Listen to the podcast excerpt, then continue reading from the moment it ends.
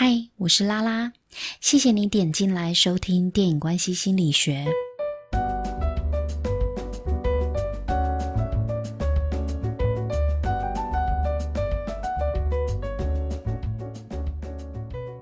今天要来跟大家聊的是最近话题很热的一部剧《三十而已》。不过呢，今天我们要切入的点比较特别啊，我想要从占星学的角度跟大家聊聊星盘当中我们选择伴侣的三个面相。那透过剧中三位女主角的亲密关系，刚好可以用来做案例，让大家可以理解星盘当中不同宫位的择偶面相。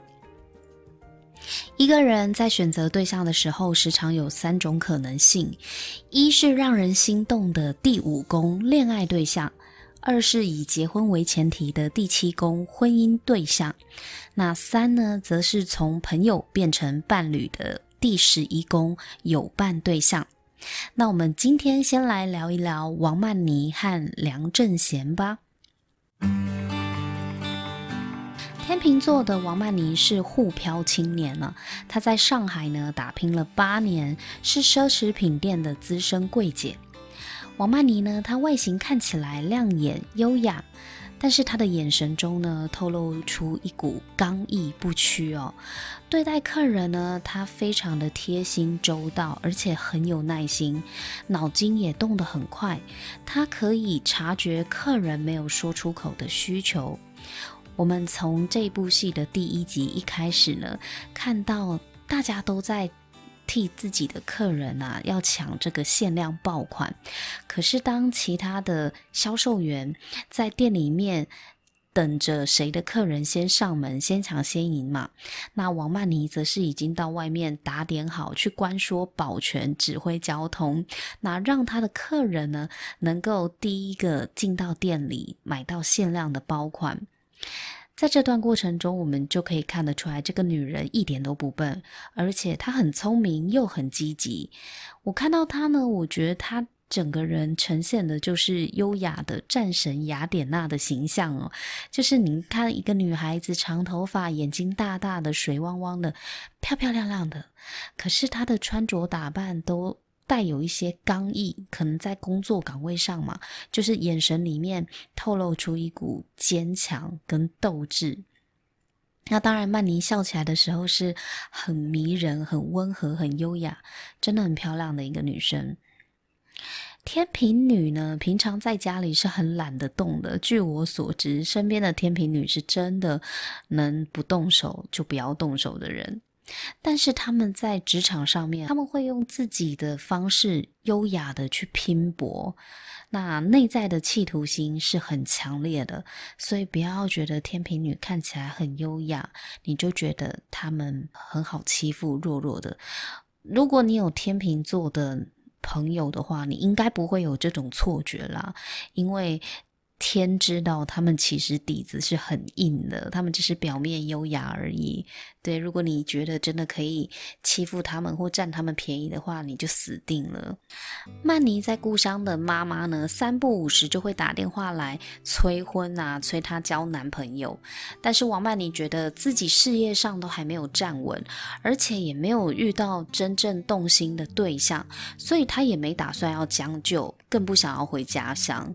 即使他的父母亲呢，殷殷的盼望着他回家，但是王曼妮呢，一股傲气哦，就是想要留在上海闯荡。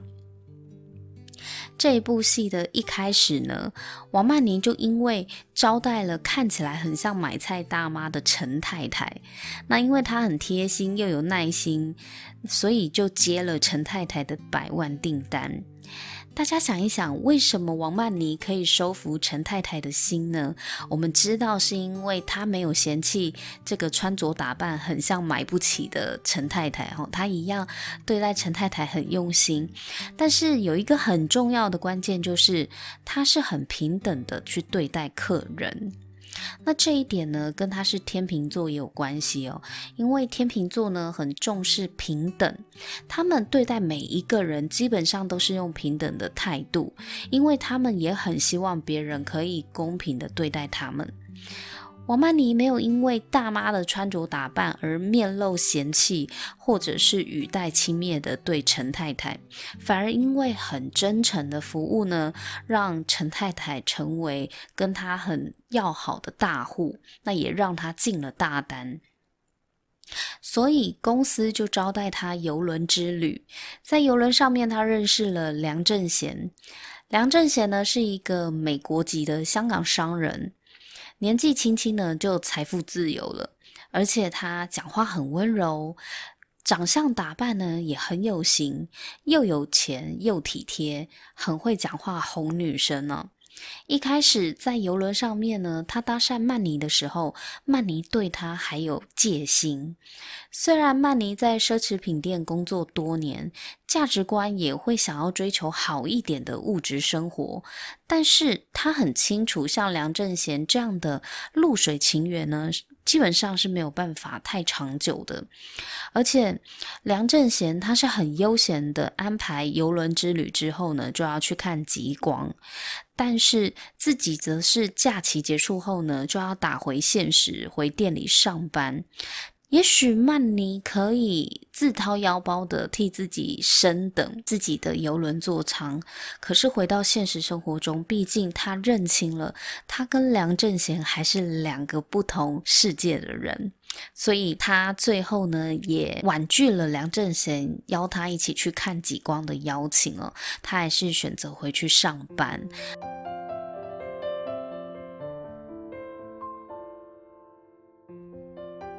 王曼妮其实也很不敢想象跟梁正贤会不会有后续哦。谁知道梁正贤真的爱上王曼妮了。他去世界各地走一圈之后呢，最想要去的还是王曼妮的身边。靠，哪个女人不会被这种鬼话感动啊？真的很难抗拒诶。王曼妮跟梁正贤呢，游轮一别后，也是时常想着对方，但是很难再见面了啦。毕竟也没有留下任何的联络方式。但是梁正贤竟然可以透过邮轮公司的旅客名单，知道曼妮在哪里上班。靠，还好来的是一个高富帅，不是来泼硫酸的，不然这种被肉搜的感觉，其实还挺恐怖的诶。在梁正贤身上啊，王曼妮也看见了有钱就是可以任性的真谛。许多特权呢，都是梁正贤用钱买来的。精心安排的深海潜水之旅，两个人还上演生死与共的戏码。这到底还要撒多少狗粮和狗血啊？但没关系，观众就是爱看，因为现实生活中很难看到啊。梁振贤呢，带王曼妮出入各种上流场所，吃遍顶级的餐厅。心疼王曼妮每天都要从租屋的地方搭车通勤到上班的地方，就索性买了一台车送她。买车送她还不够哦，后来他发现曼妮把车停到离上班地方很远的停车场，又贴心的租了离电梯口最近的室内平面车场，而且还直接付了一年的租金。都做到这样子了，梁正贤根本就是王曼妮通往上流社会的高铁。除了物质上的豪华享受、出手大方之外，情感上呢，他又很细腻体贴，简直就是一百分。前提是如果你愿意跟别人共享的话。王曼妮彻底沦陷在梁正贤的爱情攻势下，最后呢，他忍不住想要问清楚。到底他们两个人的关系是不是男女朋友？但是每次一提起呢，梁正贤就会回避这个问题，一直的回避呢，让王曼妮觉得梁正贤是不是看不起自己，觉得自己配不上他，所以才不敢承认自己是女朋友的身份。到某一次呢，王曼妮是真的生气了，开始对梁正贤冷淡。其实从两人交往的痕迹就看得出来，天秤座的王曼妮呢，一直很在意两个人的关系是否对等。梁正贤想要帮他在公司附近租房子的时候，他婉拒了，男人要帮他的忙，他也不一定接受。你要看你帮忙的态度，因为啊，天秤座无法忍受上对下这种不平等的互动。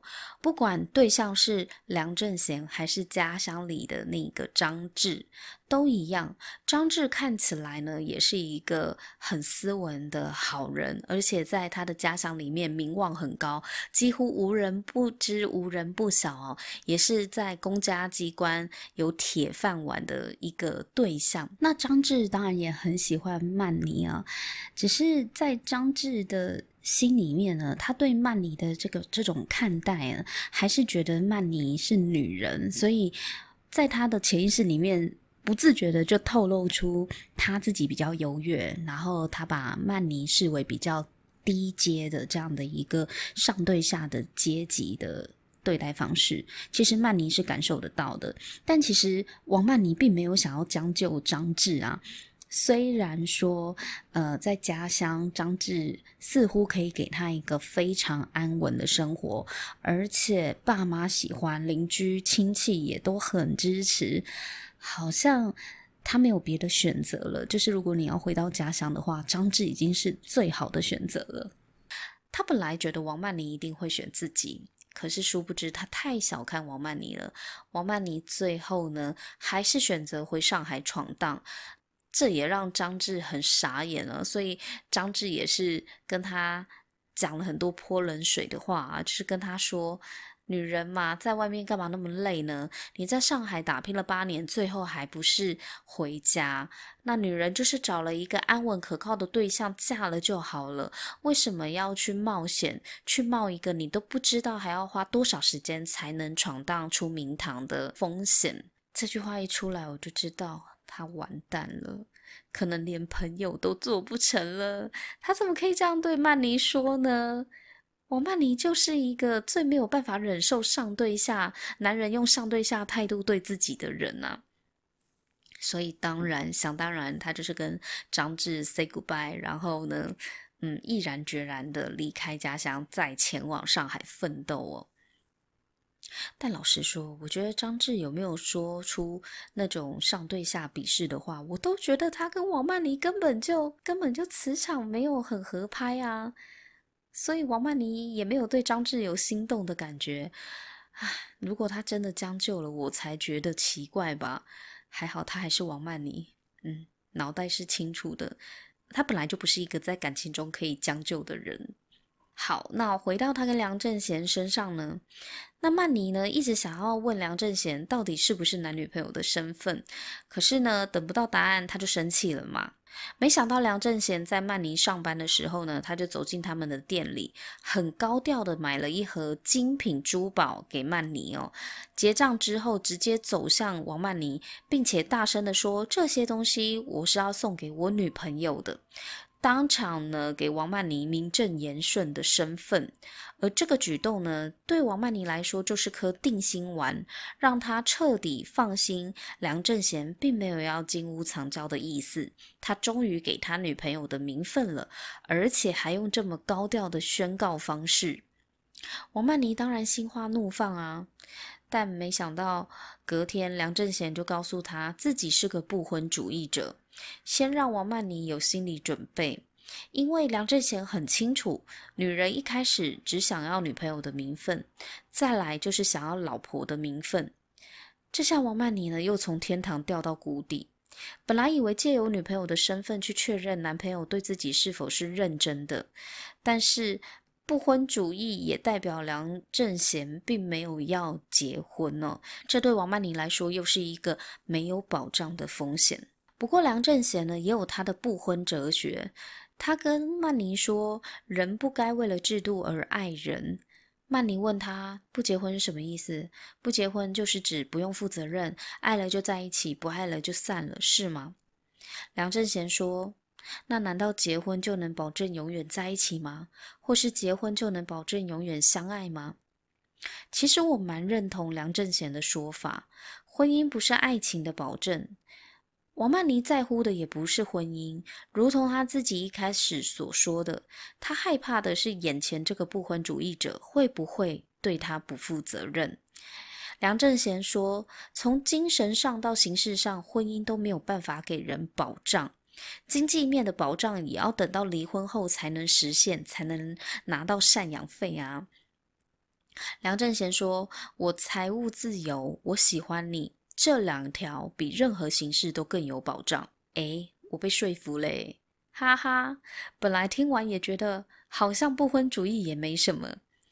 王曼妮虽然也觉得有点不安心，但又无法反驳梁正贤。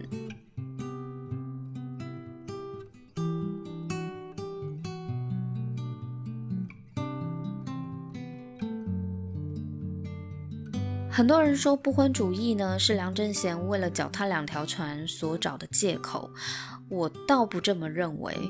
我觉得不婚主义的人呢，不一定都是为了要脚踏两条船。反过来说，脚踏两条船的也有很多是想结婚，或者是已经结婚的。会踏船啊，就是会踏船，跟结不结婚没有什么关系。对喜欢劈腿的梁正贤来说，不结婚比较省事，因为离婚是要分身家的，很麻烦。谁叫他这么有钱？王曼妮最后发现了梁正贤呢，在香港有一个交往七年的女朋友，叫做赵静宇。这个女朋友呢，还跑来上海，直接给王曼妮下马威哦。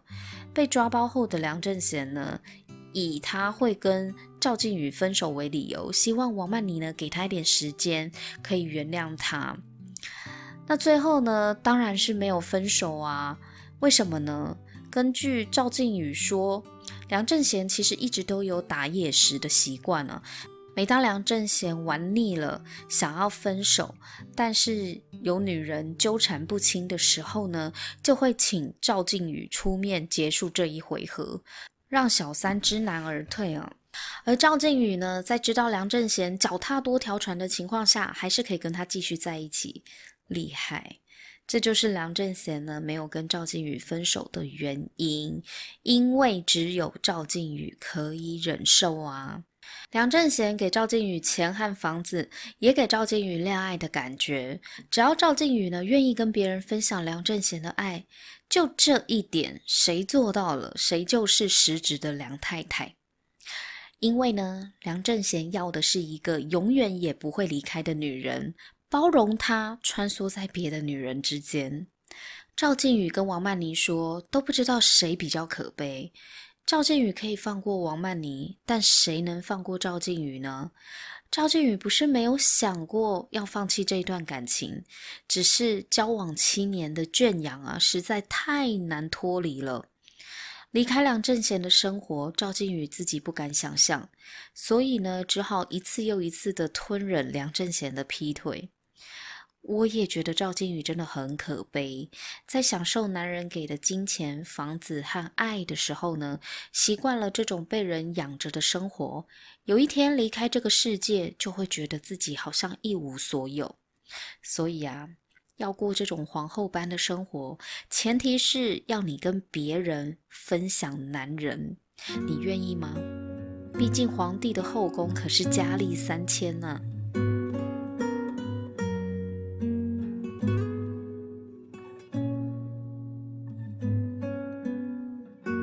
但我觉得梁正贤真正渣的地方也不在这里。他的感情呢是多神信仰，那是他的选择。但是我真正讨厌他的是他跟王曼妮分手的态度。本来一直都很绅士优雅的他，在曼妮要离开他的时候呢，他的沙文主义就出现了。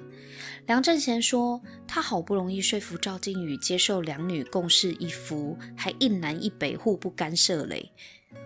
王曼妮说：“我不愿意，我觉得脏。”梁正贤就觉得他被鄙视了，他恼羞成怒说：“跟着我难道不好吗？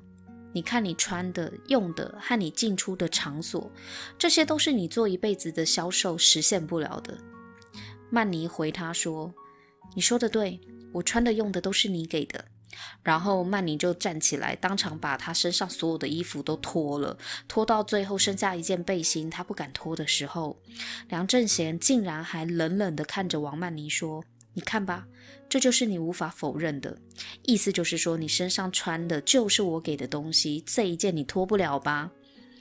最后呢，餐厅的服务小姐看不下去了，直接出面就跟曼妮说：“小姐，我的衣服借你，请跟我来。”最后，曼妮对梁正贤说：“梁正贤，你听听看你用的词，你给我，你带我，我是你养的狗吗？”这一段是我对梁正贤彻底反感的原因。原来那些绅士风度都是假的。如果他本来就是一阵捕捉不了的微风，不曾为谁停留，那倒还有一些风骨。但是变成这种沙文主义，以为用钱就可以买到曼妮的人，真的让人觉得恶心。天秤座的王曼妮也回呛梁正贤，这种得不到尊重和平等的爱情啊，他碰都不想碰。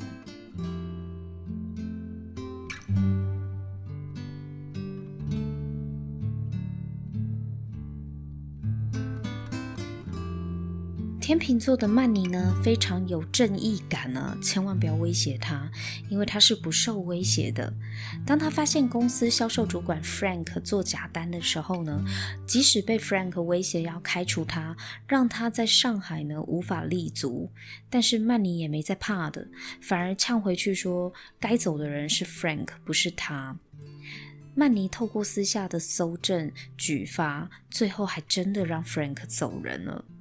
所以我们可以看得出来，天秤座呢对公平正义的坚持，会让他们很勇敢的对抗恶势力。不畏强权的他们，有时候会让身旁的人捏一把冷汗，但也佩服他们的勇敢跟正义啊。梁正贤跟王曼妮的关系呢，我们可以拿来理解星盘里面的第五宫。韩良露老师呢曾在书里面有提过，第五宫的本质呢就是游戏。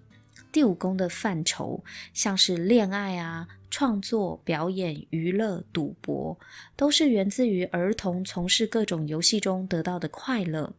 这种简单的快乐呢，长大就会变成恋爱的需求。第五宫的本质呢，就是恋爱游戏，而不是婚姻。这是一种基于本能做出来的选择。恋爱的美好呢，是在于享受自己被别人喜欢的那种感觉哦。所以，其实所谓的谈恋爱呢，是两个人凑在一起，个人恋个人，各自玩得开心。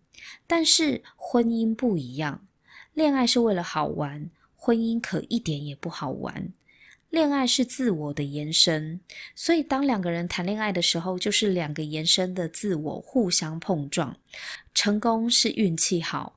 不成功才是理所当然的。在以前的社会呢，恋爱和婚姻是两件事，一直到近代才被混为一谈。从占星学的角度看也是如此。恋爱只需要看对眼就好，出于本能的喜欢，享受游戏中带来的快乐。但婚姻呢，是需要经过思考后，有意识的去挑选伴侣。我觉得王曼妮跟梁正贤这一段啊，就很有第五宫的感觉。第五宫就是恋爱宫、投资宫嘛，跟玩乐、跟游戏有关的范畴都在第五宫。两个人在一起的时候呢，就像是在玩乐一样。你看看他跟梁正贤呢，要么去高档的餐厅吃饭，不然就是出国旅游，在一起哦，都在玩，而且还不用天天住在一起，聚少离多的恋爱，连吵架都少了。只要两个人互相喜欢，享受单纯的快乐、开心就好。我想要问大家，如果是你，你会选择梁正贤吗？欢迎回到我们的脸书社团“电影关系心理学”，我们来讨论一下，你愿不愿意享受梁正贤给你的房子、车子、零用钱，然后还有大手笔的带你出国去挥霍去玩，而且他对你很好哦，很有耐心哦，知道怎么讲话哄你，但你只需要做一点点、一点点的牺牲就好，那就是跟别人共享这个男人。你做得到吗？我也很好奇。也许有人是真的可以吧，因为只要搞清楚自己要的是什么，就不会纠结。那我刚刚讲的是星盘里的第五宫嘛，所以我们自己的星座命盘呢，每个人都会有第五宫。那第五宫呢，就是我们的恋爱宫。人的择偶就是有三种可能嘛，要么是挑像第五宫一样适合恋爱的对象，那不然就是第七宫的婚姻合伙伴侣，不然就是第十一宫的有伴对象。那不管呢，你是挑选哪一宫呢，都没有问题的。这也不是哪要挑选哪一宫当婚姻对象才是正确的，这没有标准答案。但是婚姻一旦关系卡住呢，多半都是因为人们不清楚自己是用哪一个宫位的倾向去选择伴侣的。比如说，如果你已经用第五宫来选择你的结婚对象的话，你就不要拿这个对象。不要去期待他会像第七宫一样，跟你是有共同创业、共同打打拼的合伙人的那种关系，也不要期待他像第十一宫一样，必须是一个很了解你、很懂你的知心好友。结婚对象的话呢，第五宫给你的就是。两个人在一起就是要开心，要很轻松，然后要玩乐，要有趣。所以不管你是用哪一个择偶面相去挑选你的伴侣、你的男朋友、你的老公、老婆、女朋友都好。你知道自己为什么会挑这个人就可以了，不要再拿他去跟别的人比较哦。只要一比较呢，这个感情呢，这段关系就会慢慢的破裂。比较是很可怕的。